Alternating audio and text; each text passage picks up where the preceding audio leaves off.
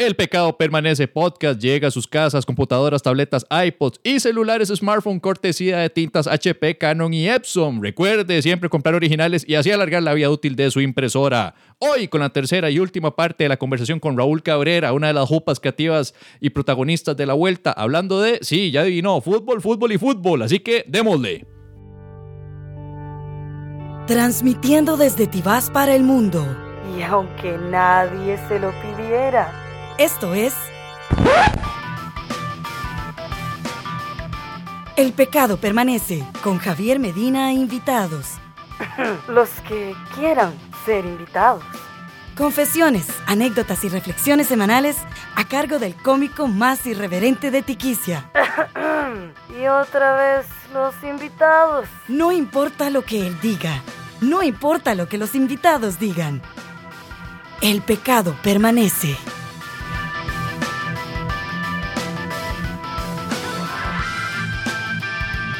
Hola, hola pecadorcillos y pecadorcillas. El pecado permanece. Este es un episodio más del el primer podcast cómico del país. Vendrán otros, pero este fue el primero. Yo soy Medina, de aquí no me muevo. Y antes de empezar, quiero darle un muy, que, muy cariñoso saludo a toda la gente que se llegó ayer al bar Yellow Submarine para un evento a beneficio de las comunidades de El Cacao de Alajuela, en específico la construcción de un playground, de un eh, sitio de juegos para niños.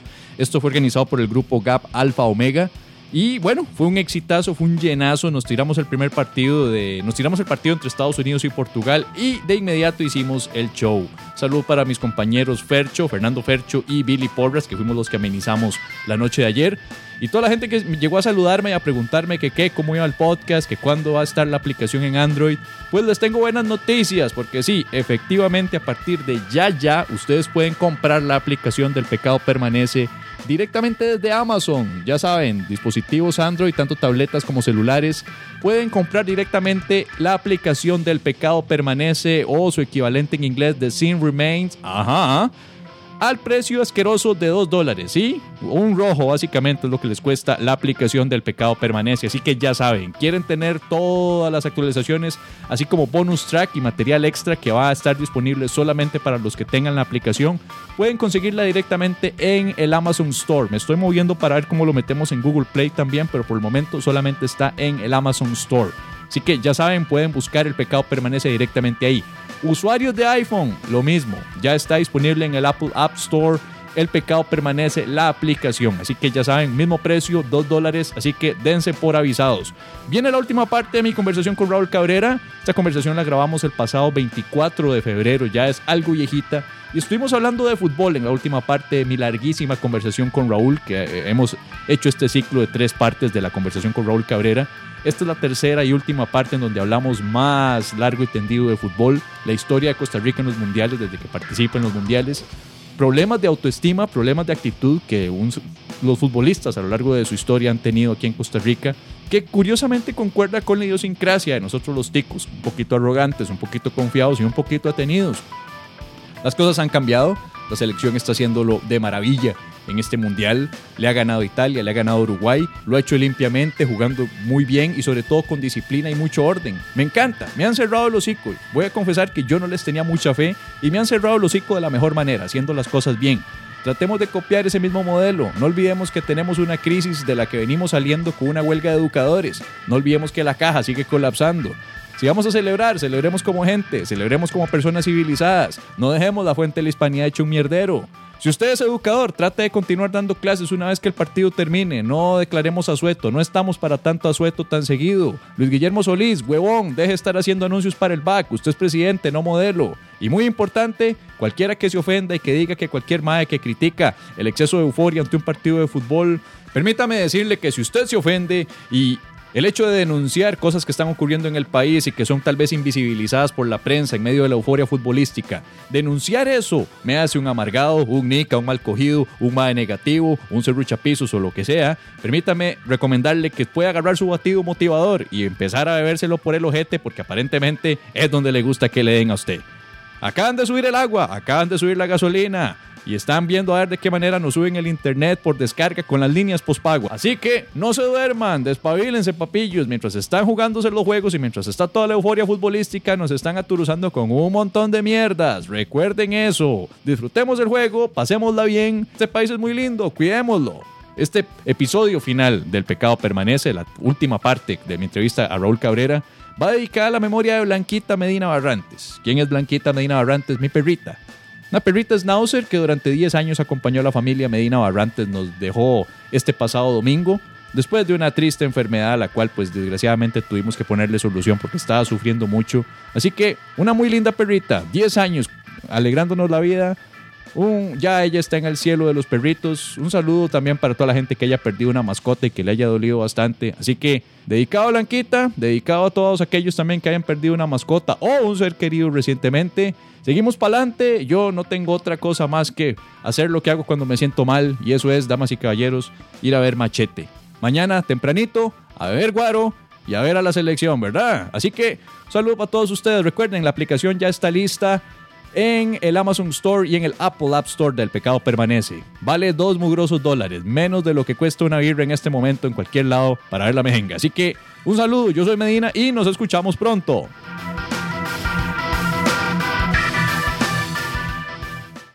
¿En qué momento le dimos permiso a, a un presidente del Banco Nacional para pagarle el 50% del salario al técnico de la Sele? Como ocurre, o como ocurrió cuando vino la Volpe. Fue puta, eso, eso fue una animalada. Uno se queda, pero ¿en qué momento hemos dado permiso de este nivel de alcahuetería al fútbol? Y no me malinterpretes con lo del fútbol. Yo sé que vos sos apricista, te cuadra el fútbol. A mí me cuadra ver partidos.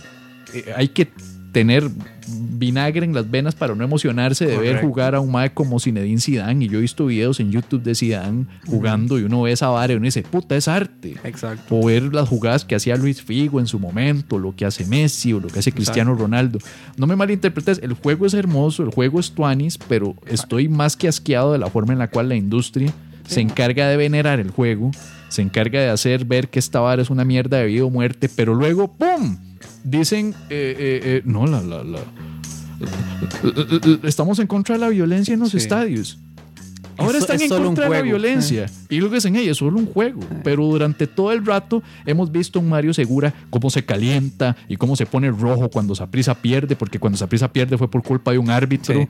un, un árbitro hijo de puta, el que hay que, casi que físicamente su lenguaje corporal dice hay que, hay que masacrar a este árbitro, si lo encuentran en la calle, mátenlo. Eso es lo que dice Mario Segura con su cara, con su voz.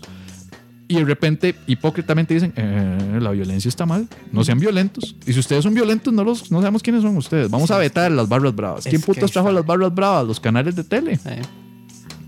No, y, y, y a, mí- no sé, a mí me parece ah, como errante. Es- es- tiene toda la razón, o sea, yo esa prisista, inclusive hasta veo los partidos de esa prisa, más por masoquismo a veces que por otra cosa. Pero es cierto, aquí es que aquí abar- abaratamos muchísimo el, el- y digo aquí, o sea, evidentemente en todo el mundo se tiene este endiosamiento de las figuras del, del fútbol. En muchos casos no vale la pena, en muchos casos es más que ellos lo han sabido usar para, promo- para promover sus carreras, pero aquí, aquí es, aquí es, es- aquí es, o sea, alcanza un nuevo, nuevo nivel de ridiculez cuando, por ejemplo, un tipo de Carmelita que mete dos goles en un partido es al día siguiente el objeto de las notas de todos los noticiarios. A todo mundo ponen la biografía. De repente averiguaron quién putas es. Exacto, y que en- resulta en cuál ser colegio estudió, sí, que de cuál escuela. sobrino lejano de Roger Flores o de Héctor Marchena, una Y mierda por así. ahí alguien, nunca falta alguien haciendo un comentario. Ah, el talento y la casta corre por esa Ajá. familia. Madre, qué puta. Exacto. Estamos haciendo la biografía de, de, de, de, de los soldados de 300. Sí, exa- exactamente. Es- es- Aquí vemos a la Cele como si fuera el ejército espartano de. Leónidas. Y, y- y es que, digamos, yo, yo digamos, le, le- te podría aceptar una, una como en, sal- en como alzar una figura así antes, cuando si se quiere aquí el fútbol no era tan apoyado económicamente y tan, y tan, o por lo menos tan, vamos a ver, tan mediático, porque eso es lo que es ahora el fútbol, es mediático. Tal vez yo siento que, bueno, no sé, no había nacido, pero yo viendo cosas, siento que tal vez no lo era tanto, o por lo menos no impactaba tanto en la gente. Era, era un poquito más del juego. Inclusive los mismos, las mismas, los mismos jugadores que fueron Italia 90 lo dicen. Ninguno jugaba en el extranjero. Ninguno tenía contrato con tal marca o con tal otra. Todos jugaban porque querían ir a jugar, porque querían ver a la puta ser en un mundial haciendo algo. Sí. Lo- los movía algo más que Ah, plata, vos- mi contrato, mi contrato con este club, mi contrato con este patrocinador, mi, mi peinado, mi... mi- Vos, vos ves los jugadores de hoy en día y los jugadores de hoy en día están pensando en un 95% de su jupa cada vez que salen a la cancha en ojalá me vea esta gente Sí. y este agente me haga toda la vuelta para llevarme afuera. Ujú. Fenómeno Froilán Ledesma. Correcto. El fenómeno Froilán Ledesma es, espero tener 18, 19, 20 años y de repente tener millones de dólares en la bolsa Sí. y ya. ¿Qué pasó con Froilán Ledesma? Fue un fracaso porque eh, no le puedes dar tanta cosa a un mocoso con hambre. Froilán Ledesma era un chamaco con hambre, era genial. Lo endiosaron, lo, cre- lo hicieron una leyenda sin antes, sin haber probado ni mierda y fue un desperdicio porque se, se- se juntó con las peores juntas. Y se cagó en, años de, de lo que pudieron haber sido fichajes para el fútbol de aquí importantes, digamos. Claro. o sea, porque ahora qué concepto, digamos, después de Ferland Ledesma, otro tico iba a Holanda y iban a decir, ah, no, son un poco borrachos de, de Son indisciplinados. Un poco borrachos, no- indisciplinados. Y prueba de ello es que hasta, hasta mae, 15 años después es que Brian logra ir a Holanda. Y pegar en Holanda. Y pegar en Holanda y después irse a Inglaterra y medio pegar en Inglaterra y volverse para Holanda.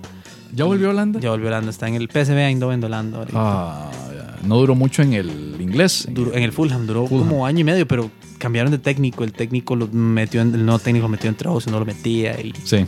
pero, pero es como, es cierto, es, es, es como muy jodido. Es, es un, es el, ese efecto de Ledesma es muy cierto.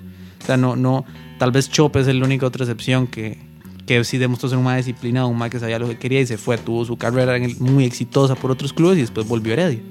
Sí. Chope es un mae que yo creo que contó con mucha suerte, porque yo También. recuerdo al Chope eh, Carajillo que jugaba en Herediano y era un mae que lo expulsaban cada partido por peleón. Peleaba mucho. Ujú. Perdía la calma, la compostura. a- a- había algo en el mae que hacía que se calentara rapidísimo.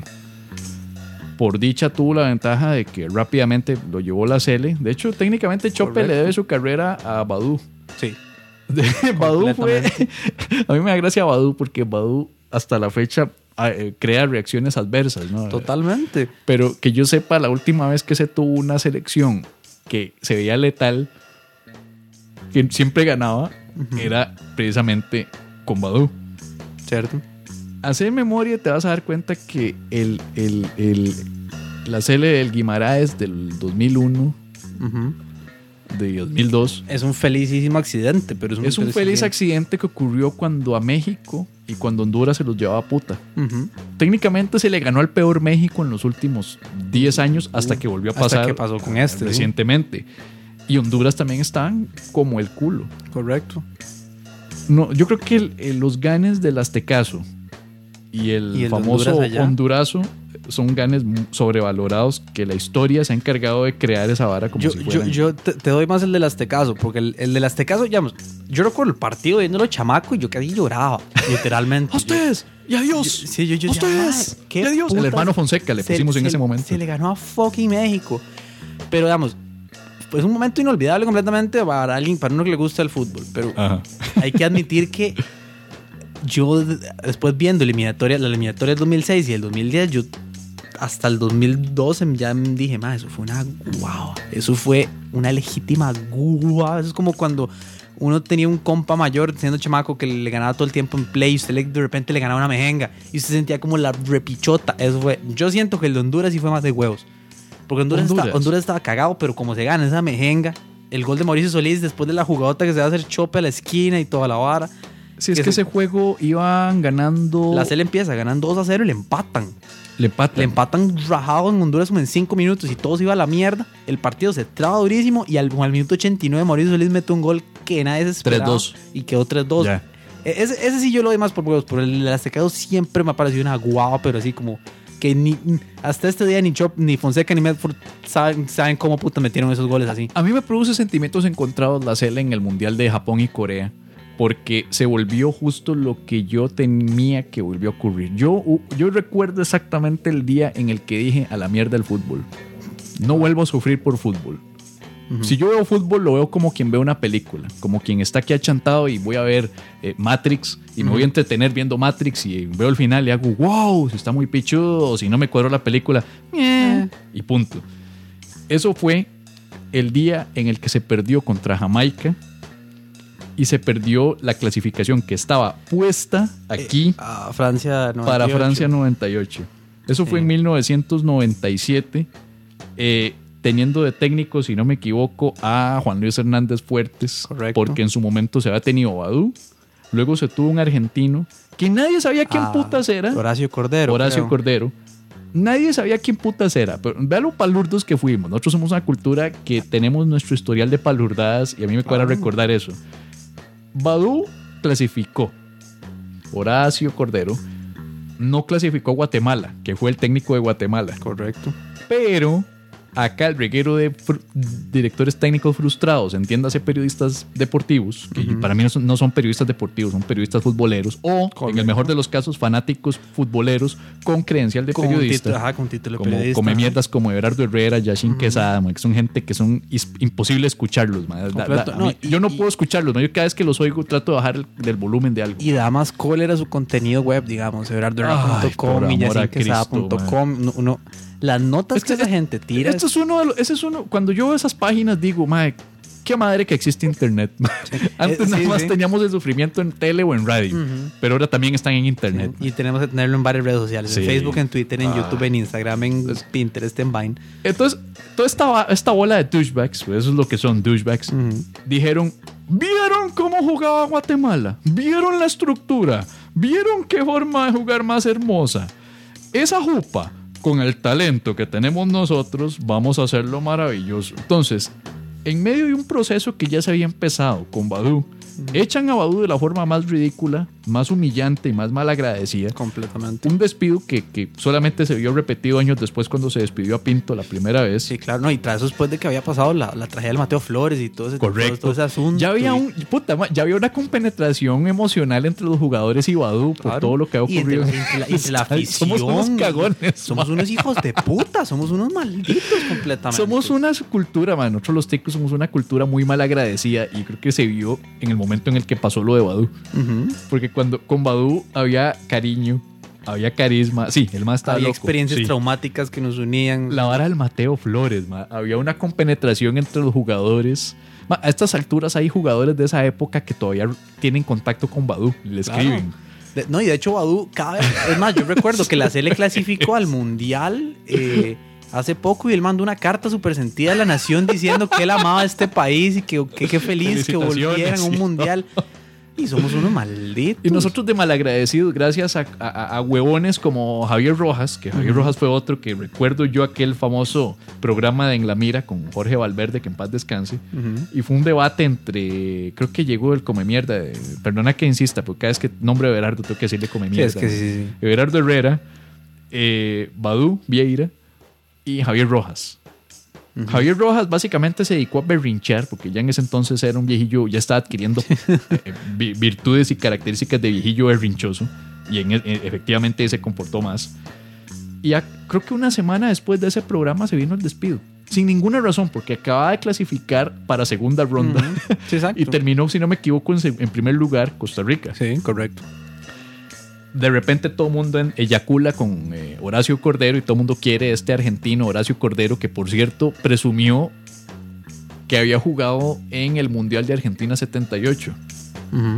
Luego, revisando los datos, no aparece por ningún lado. El hijo de puta, Oh. el más hasta mintió diciendo que era un Fue mundialista de Argentina 78. Fue algo parecido con, con la Volpe. La Volpe presume de ser el portero de Argentina. Y fue de 78, banca. Y fue el tercer portero. ni, siquiera, ni siquiera era el suplente, era el tercer portero. De hecho, aquí el único que realmente vino como ex mundialista del 78 y que hubo posibilidad de que se volviera técnico fue Kempes, el cual sí fue ya propiamente jugador. Y goleador, y metió gol en la final. y- Kempes por ahí estuvo a punto de ser técnico de un equipo acá, Turrialba o Santa Bárbara, creo. Mm. Nunca lo fue, pero, pero estuvo a punto.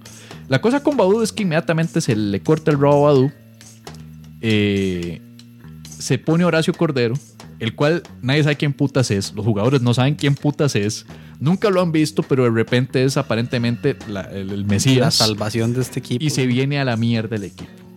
Pierde, pierde, pierde, pierde, pierde, pierde. De último momento se le contrata a Juan Luis Hernández Fuertes, Que logra el empate a tres en México. que es, de hecho, logra subir un poco porque efectivamente Juan Luis Hernández Fuertes era eh, eh, viejo conocido de acá. No, y, y- ¿No? y yo sé, sé que tal vez voy a estar solo en esto, pero yo, yo siempre he defendido mucho que ese señor sabe de fútbol. No, ¿Sabe? Es, no es la persona más agradable que podamos tener, Ah. pero el señor sabe de fútbol. Y el señor sabe armar un partido, sabe plantear un partido. Es que sabes qué pasa. Actualmente no solamente ocupas saber de fútbol y ser efectivo. Ahora, para ser técnico, tenés que ser chupamedias, no solamente ser efectivo en la cancha, hacer que tu equipo gane y juegue bonito, muy importante, porque aunque ganes y no jugues bonito y no jugues vistoso, ya te van a caer. Sí, exacto.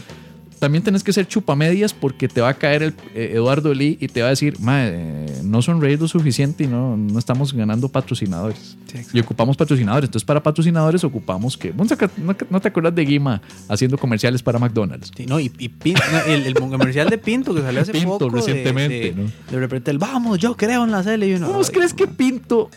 Yo, yo no creo que Pinto esté disfrutando eso. Pinto, eso de rasurarse el bigote y todo fue parte de una claro, estrategia de claro, marketing para de hacerlo ver más amigable. relajar su ver- imagen. Sí, claro, o sea, Y, y eso fue una, una, una aconsejada de abogados que le dijeron, "Mae, Claro. este contrato pinta, tú Anis, pero el contrato involucra que tenés que hacer comerciales. wow, que, que, que cagada si eso fuera así. Viene Juan Luis Hernández Fuertes. Logran el primer mal llamado a este caso, que fue básicamente el, el 3-3 empate con 3-3. México. Y luego se viene el fracaso asqueroso contra Jamaica.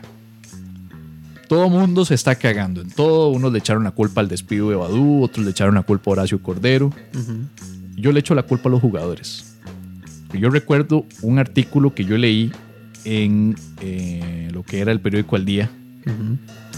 Y en ese periódico, los mal llamados líderes del equipo en ese momento, Ronald González, Javier Delgado, Ujú. y no recuerdo quién más, yo creo que Fonseca. O- o- recuerdo que uno de los que cometió los errores más grandes para al mundial fue el Diego Arnáez. Pero no sé si es el. el- No sé si fue Luis Diego Hernández, pero sí recuerdo mucho que en esa entrevista hablaron eh, Rolando Fonseca y Javier Delgado, que por alguna razón siempre han tenido ese complejo de, de leadership. Ah, Más Javier Delegado, porque era defensa central. Sí. Y la cosa el sheriff y El toda la- sheriff. En la entrevista, eh, eh, eh, de hecho la noticia que venían al día era que estaban negociando ya con la Fede de Fútbol qué premio le iban a dar. ¿Qué premio les iban a dar sin haber clasificado ni mierda? Al mejor estilo tico, así como muchos artistas, como muchos músicos, ya estás pensando en qué te vas a ganar sin Exacto. pensar qué estás ofreciendo o si te lo mereces. Sí, o, o si vas a. Sí, exacto, si te lo mereces. Exacto. correcto. Recuerdo a estos dos huevones negociando la vara. Recuerdo un- una, no me recuerdo si fue González o si fue Delgado, y lo que decían era, eh, amamos la camiseta, porque creo que el periodista les increpaba de que si esto lo hacían por amor a la camiseta o por el premio, y los demás decían que am- amo la camiseta, pero es que hay mucho sacrificio también que se hace, bla, bla, bla, bla, bla, bla. En ese momento, cuando yo leí esa vara, recuerdo que yo dije, ojalá que no clasifiquen. O más bien creo que lo que dije fue al mejor estilo de, de- de oráculo, no van a clasificar. Sí, por arrogante. Porque ya esta arrogancia y esta creyencera y esta actitud de que ya, ya está todo listo, Sí. los va a hundir.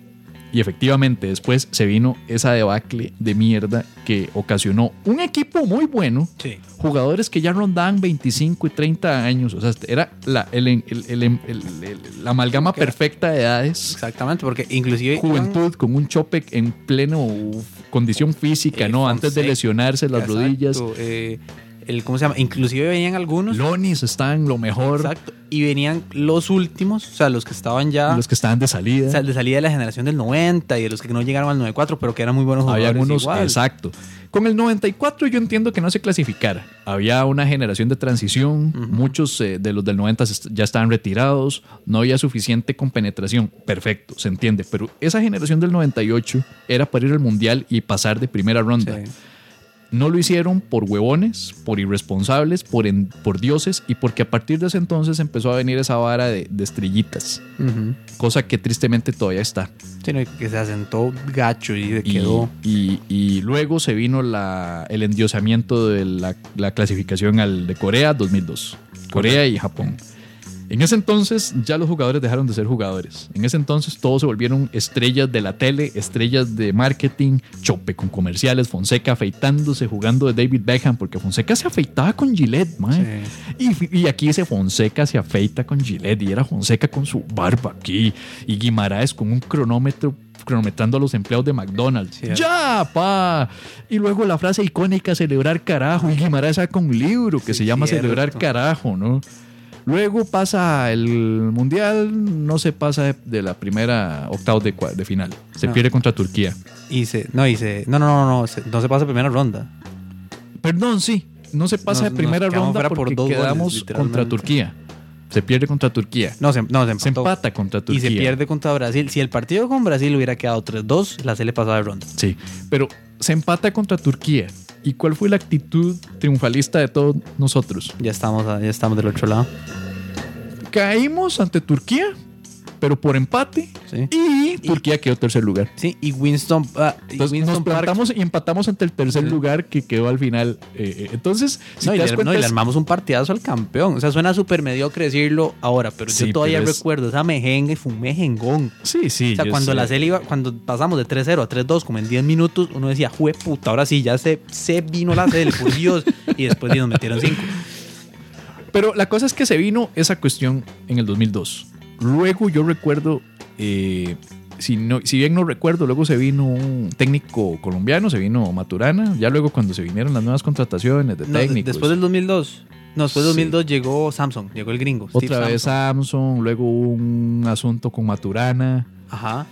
Después llega. Luego se vino este brasileño, Simoes. No, Simoes no. Simone fue hasta el 2010. Después, no, después llegó Pinto. Después de Samsung llega, llega Pinto y la primera vez que se vuelan a Pinto. Pinto. Pinto les pasa las las de Badú, Y aquí pasa viene- la cuadrangular. Y, Y aquí viene lo mismo. Pinto es uno que ya venía con fama de muy severo, porque era un mae súper severo en la liga. Sí, y- pero logró- con esa severidad logró Pero el tetracampeonato. era y, asesino ese equipo. O sea, era imposible apeárselos, no había manera. y los clásicos goleaban a Saprissa y lo dejaban. ¿Por qué? Porque era disciplina ese mae. Es tan bueno que dicen lo queremos en la Cele. Ujú. En la Cele se dan cuenta que ese mae no es relaciones públicas. Se dan cuenta que ese mae no está para lamer huevos. Se dan cuenta que ese mae viene a trabajar. Y eso le duele mucho al reguero de entrometidos de la fe de fútbol. Que hay una bola de entrometidos que quieren opinar. ¿Qué ocurre? Se lo largan. Se lo largan de la forma más humillante posible. ¿Cómo?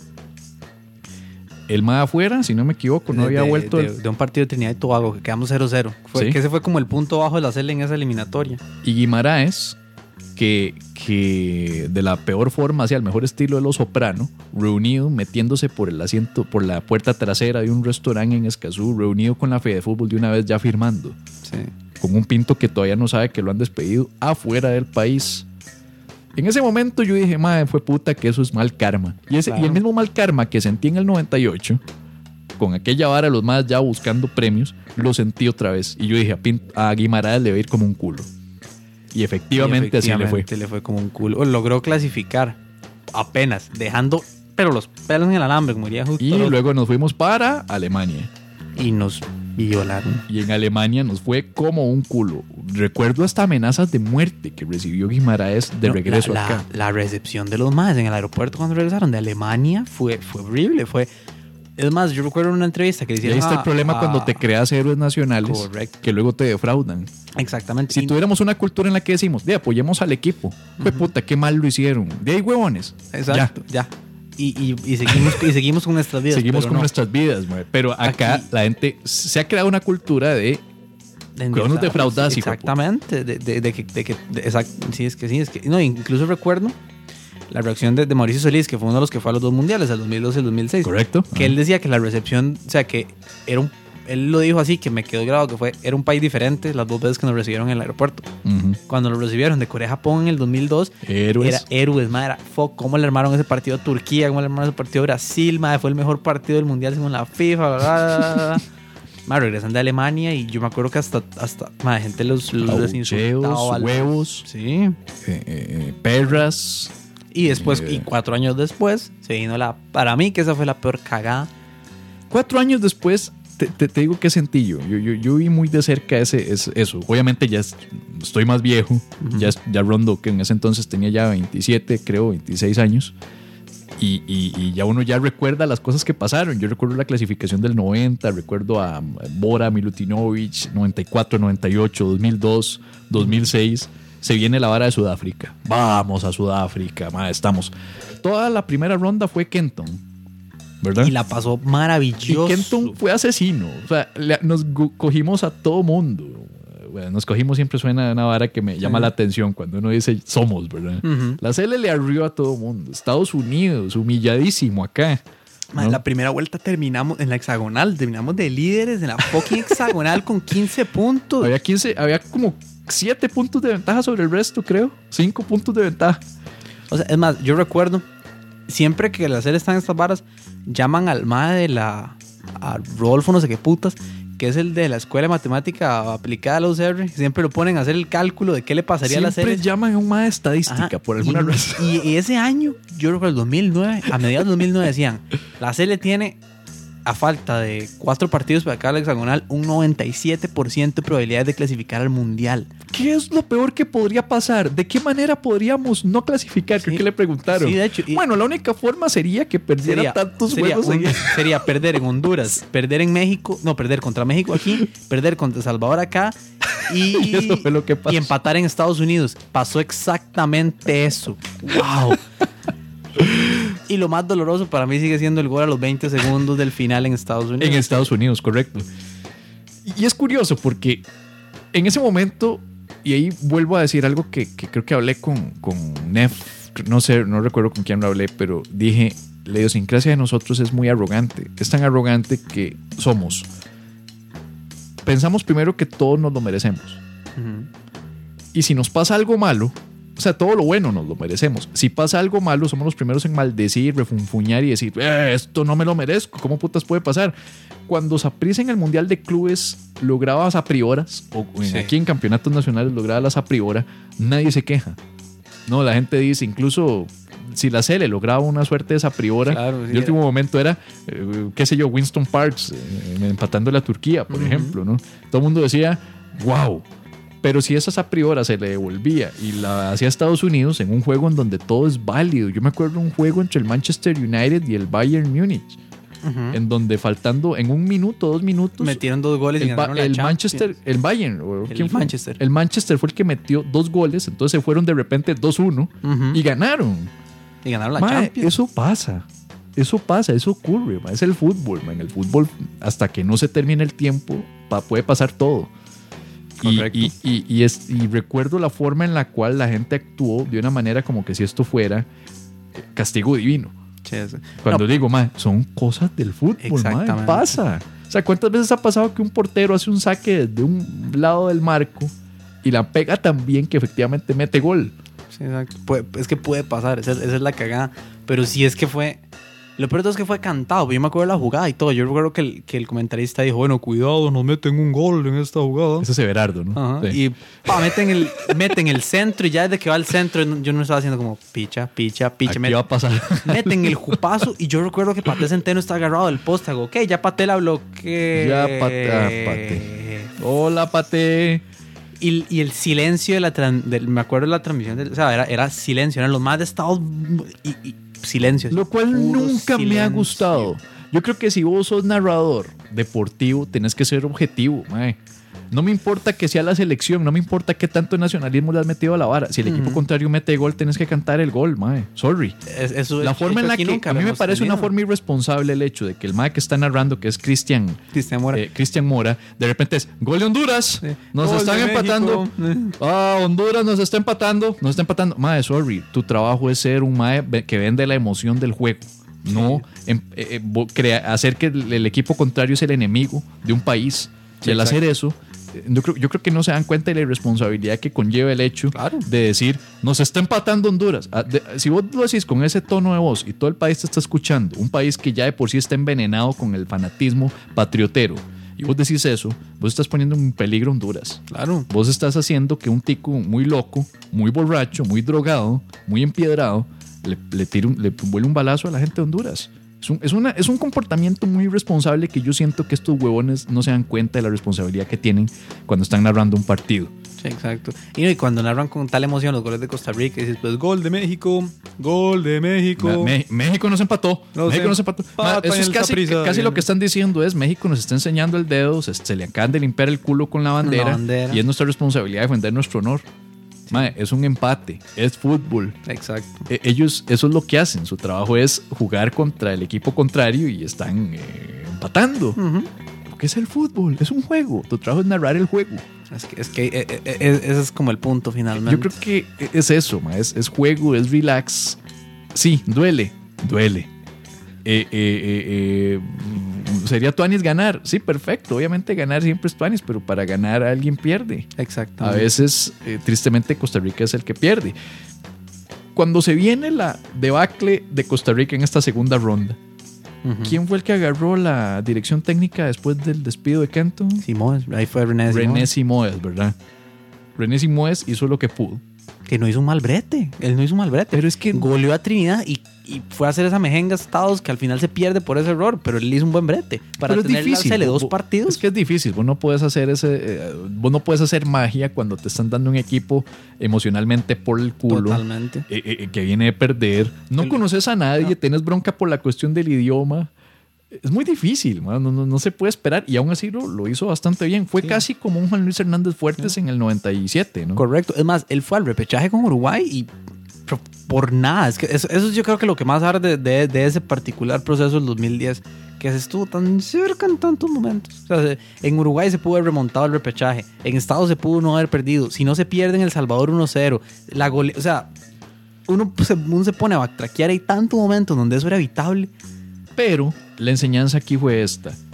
En el, el fracaso para clasificar en- a Francia en el 98, porque ese era un equipo que debía ir, fue por la arrogancia y por dar por sentado que ya está todo listo.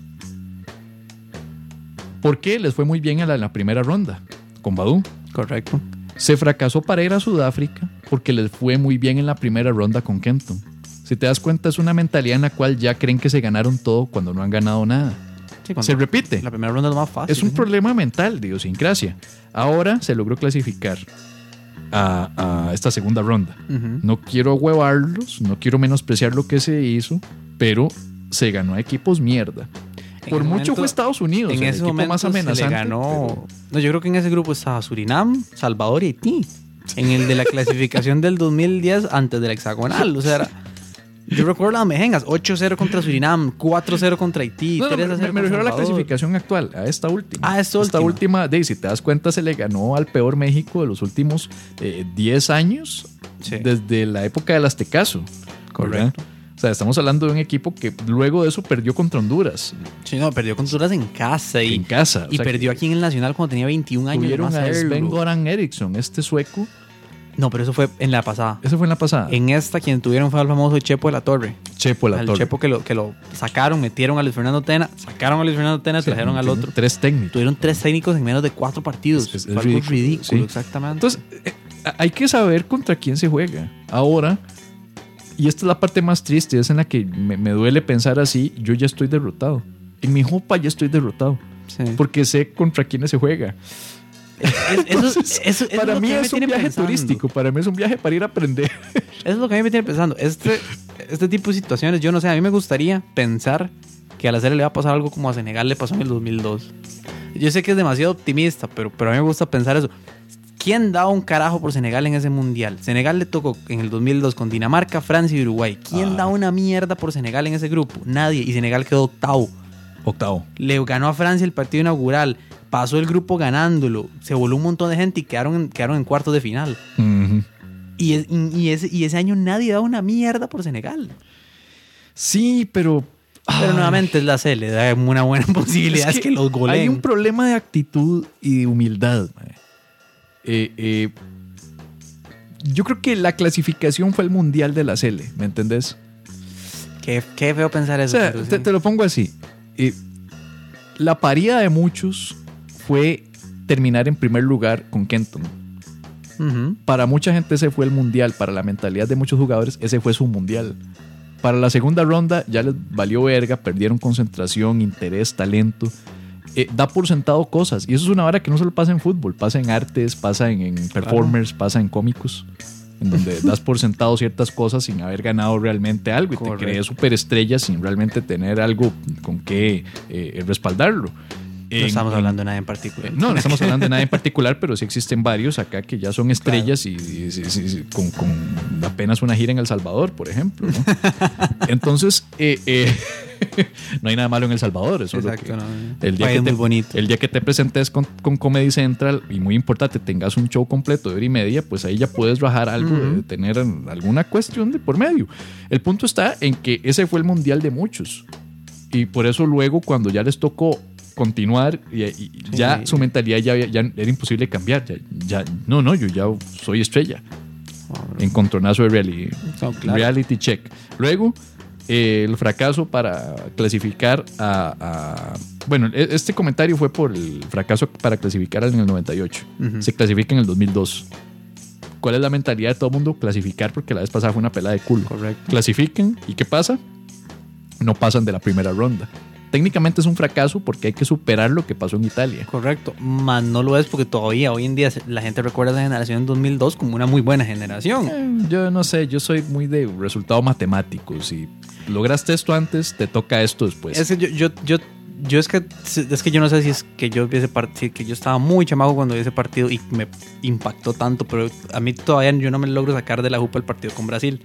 Igual pensar que era ese Brasil de Rivaldo, Ronaldo, Ronaldinho joven, eh, de Rivaldo, Ronaldo, Ronaldinho, Roberto Carlos. Carlos Y todavía. creo que el último mundial de Tafarel, ¿verdad? Eh, ajá, correcto. Sí. Estaba Cafú en la defensa. Cafú. Estaba, o sea, era un, era un verdadero equipazo. y ver a esos más dándose contra la Cele, contra los más que tenía aquí en el Saprissa cada domingo, no sé, mí me parece impresionante. Y verlos jugando bien, ver el, el gol, la- el primer gol entre, Ronald Gómez. entre eh, que fue una pared pichudísima Ajá. entre Gómez y Chope. Madre, uno dice que esto no es la Cele. Uno dice, ¿por qué no juegan así todos los fucking domingos? Qué raro, ¿no? Es que el talento está.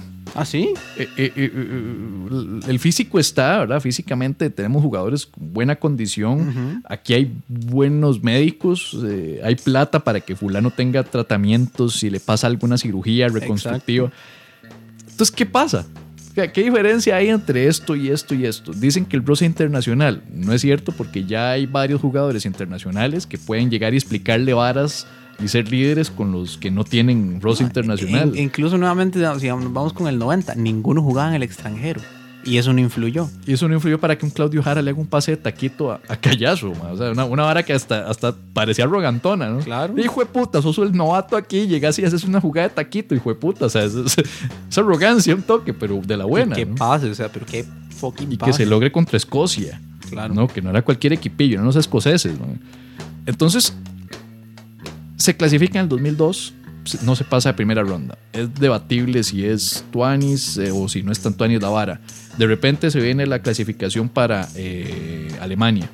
Correcto. Otra vez se logra. Somos, ya estamos fijos, nosotros no vamos a perdernos ningún mundial de ahora en adelante, somos pichudísimos, bla, bla, bla, bla. Resultado Alemania por el culo. Va todo para la mierda, duro. humillados horriblemente. Y después vinieron los años oscuros de la serie. Se viene la segunda, la próxima clasificación y somos felices. Primera ronda, terminamos la primera ronda clasificatoria de primeros con puntos de ventaja y ahí fue el mundial de todo el mundo.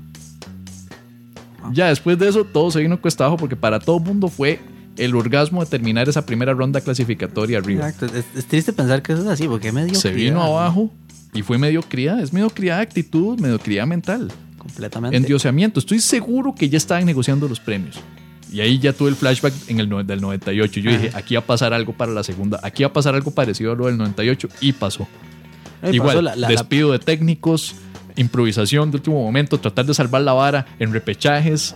eh, eh, eh, No, y el, el repechaje con Uruguay. Es que tras de eso, es que tras de eso fue como juntar el hambre y las ganas de comer. Porque fue ese speech y es la primera vez en la historia que un equipo de CONCACAF le toca hacer el repechaje con Sudamérica. Siempre Sí. había sido con la con el equipo del último puta rincón del mundo de África. por ahí. eh, Bahrein o no sé qué Por ahí lo más cerca, Belice, Trinidad y Tobago o algo así. Y no, nos toca con Uruguay, que termina quedando de cuarto en el puta mundial.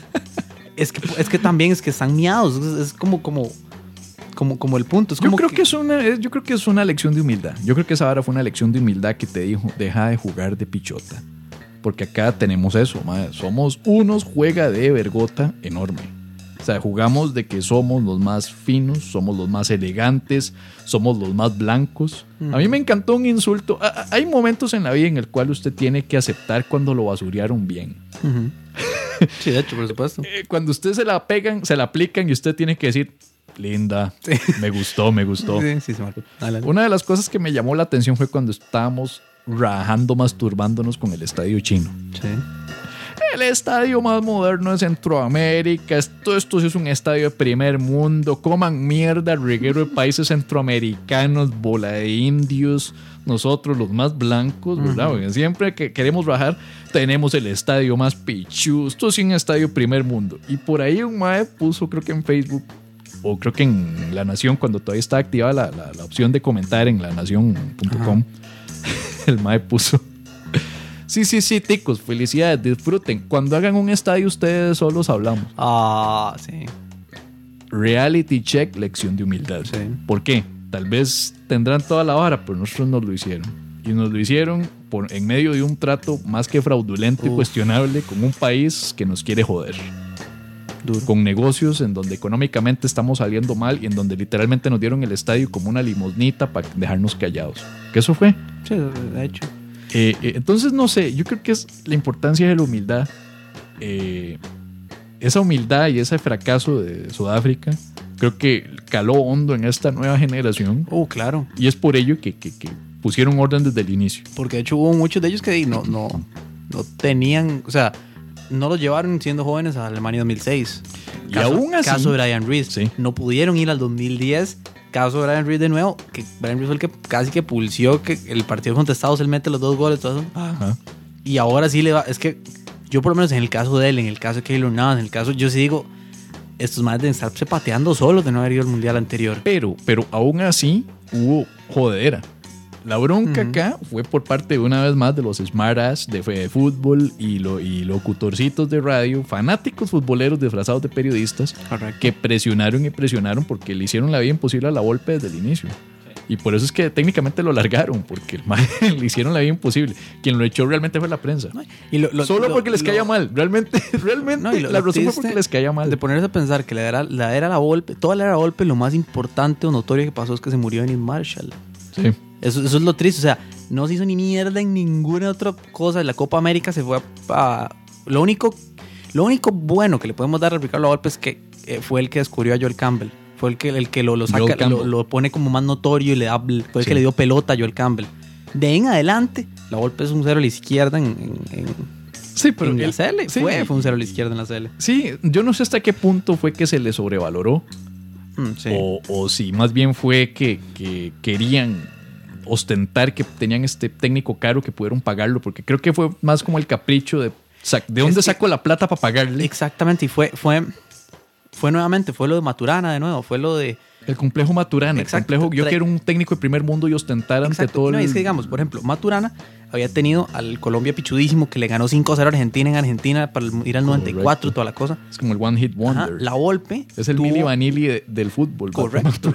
La Volpe tuvo al México pichudo que Argentina lo tiene que sacar con un golazo en el Mundial del 2006. Ajá, ajá. Y ese México, yo recuerdo, en la eliminatoria fue el que se pasó por el culo a todo el mundo. Todo el mundo. sí. Llegó a ese grupo y lo, pa- lo pasó bien y le montó ese partido a Argentina. Que yo digo, si México hubiera pasado ese fucking partido, México llegaba más lejos en el mundial.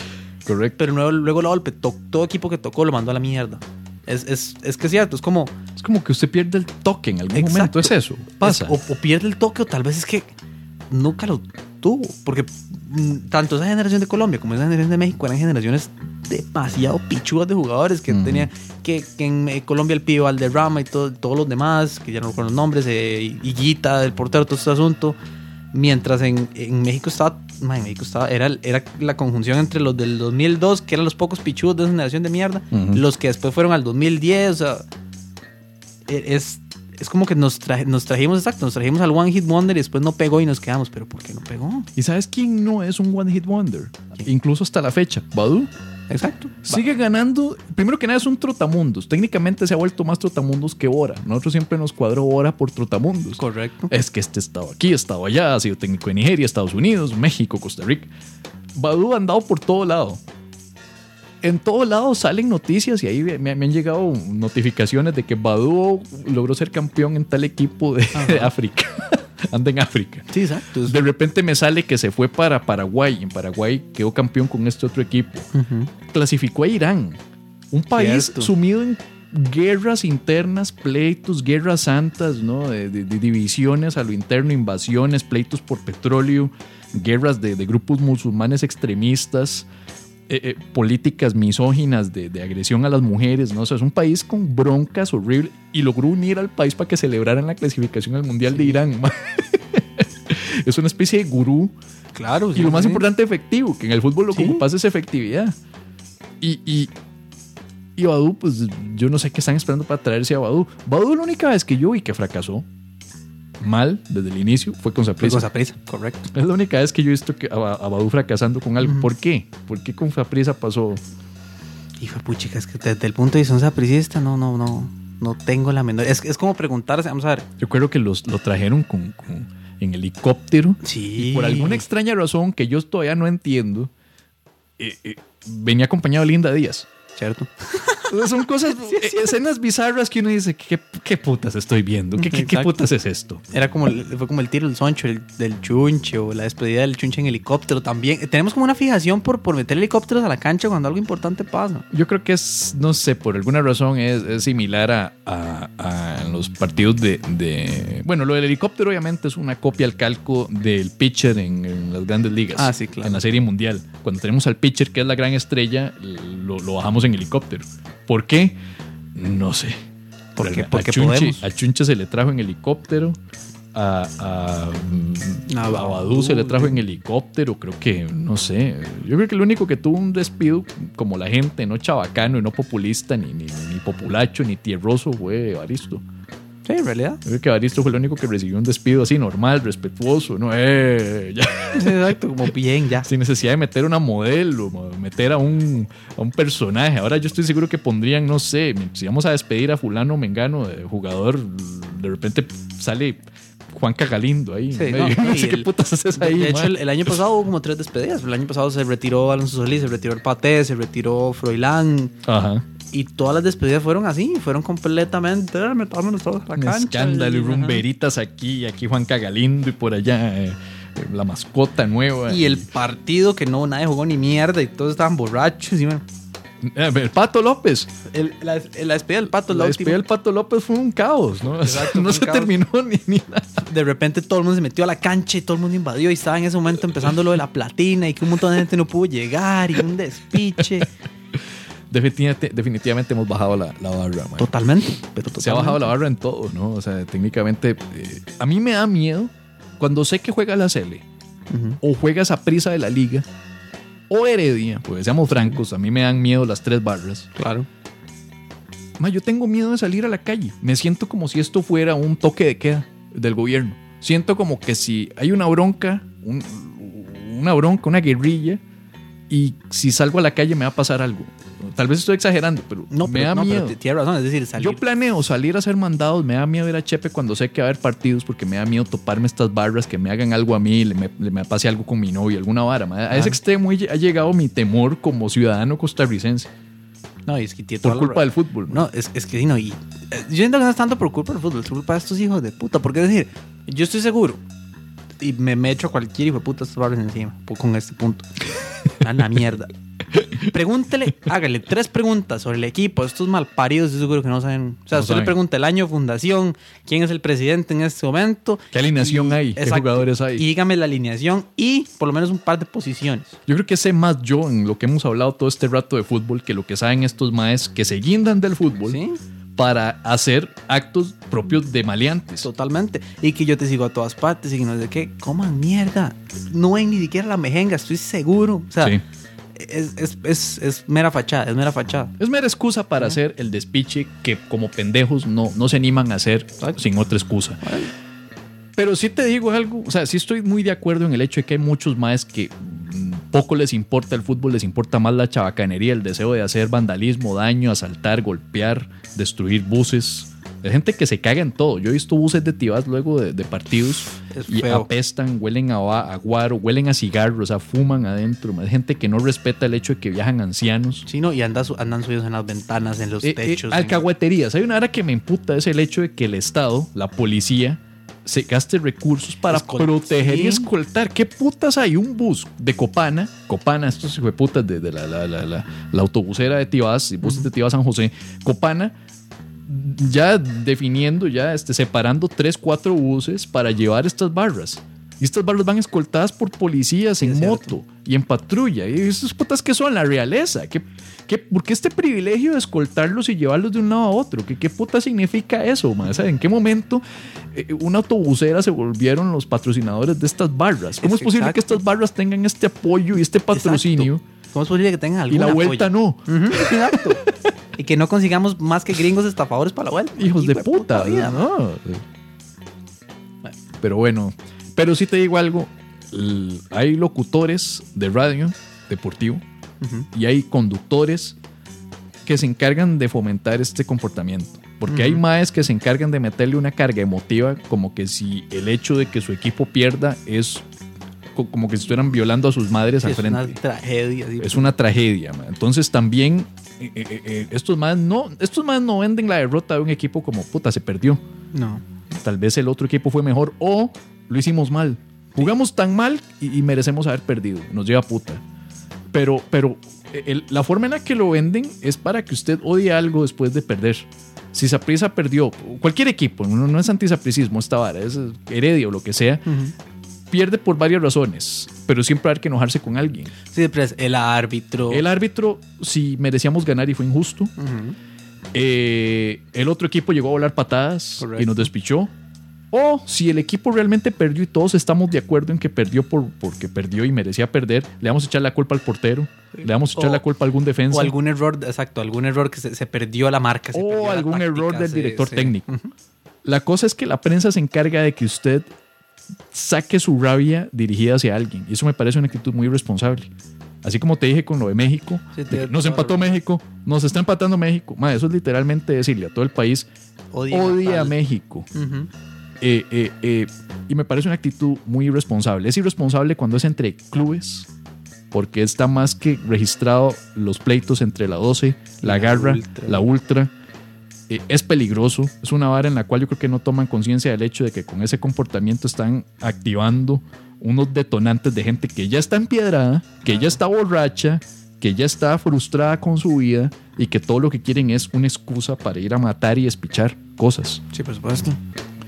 Cuando la vara se vuelve nacionalista, cuando es la Cele versus otra selección de otro país, mae, hay cuidado. Tener cuidado. Yo conozco a Denis, el del lobo estepario. Ujú. De una vez Denis este, de, estaba preocupado porque el mae tenía la chema de la Cele de Honduras. El mae es hondureño. Ujú. ¿Qué, qué esperas, güey? y el mae dice, puta, soy hondureño, vivo en Costa Rica, me casé con una tica, eh, tengo un bar en Costa Rica. Yo no vivo a Costa Rica, Exacto, nada. más, puta, mae, estoy viendo este partido, me, yo bromeo con mi esposa porque mi esposa es tica. Ujú. Entonces, imagínate lo frustrante que es para él tener que andar por la vida y que de repente te insulten porque sos hondureño y porque hoy es el día de insultar hondureños. Sí, que de repente no puede ir con la camisa porque te da miedo que lo agarren unos de un hijo de puta barrio y lo peguen una o que te así, peguen, o- O sea, es, es- es ridículo, es ridículo. Yo cuando, cuando juegas a prisa y yo ando en la y tengo que salir a la calle, tengo que vigilar que no ande una chema roja. Claro, o, o que no ande algún color que... que Si juegas a prisa y la liga, créame, yo me voy a poner una chema café Sí. o me voy a vestir de negro o de blanco, completamente de blanco, así, o alguna mierda que diga, madre, no estoy involucrado en esto, déjenme en paz. Exactamente. Pero bueno, Raúl de Ramos, Erramos. un placer, mae, muchísimas gracias. Este, Muchísimas gracias por la eh, invitación yo siempre ahí. cierro con alguna parte co- cosi.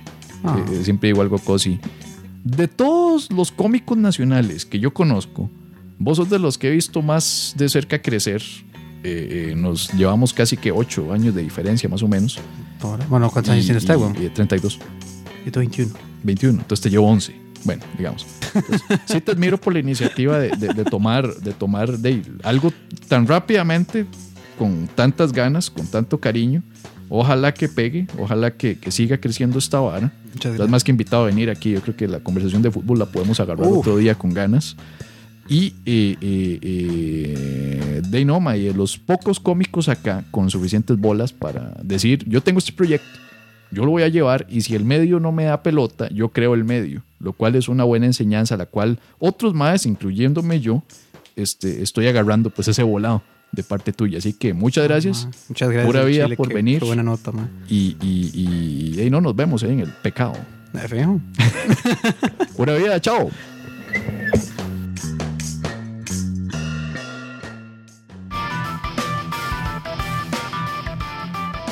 El pecado permanece.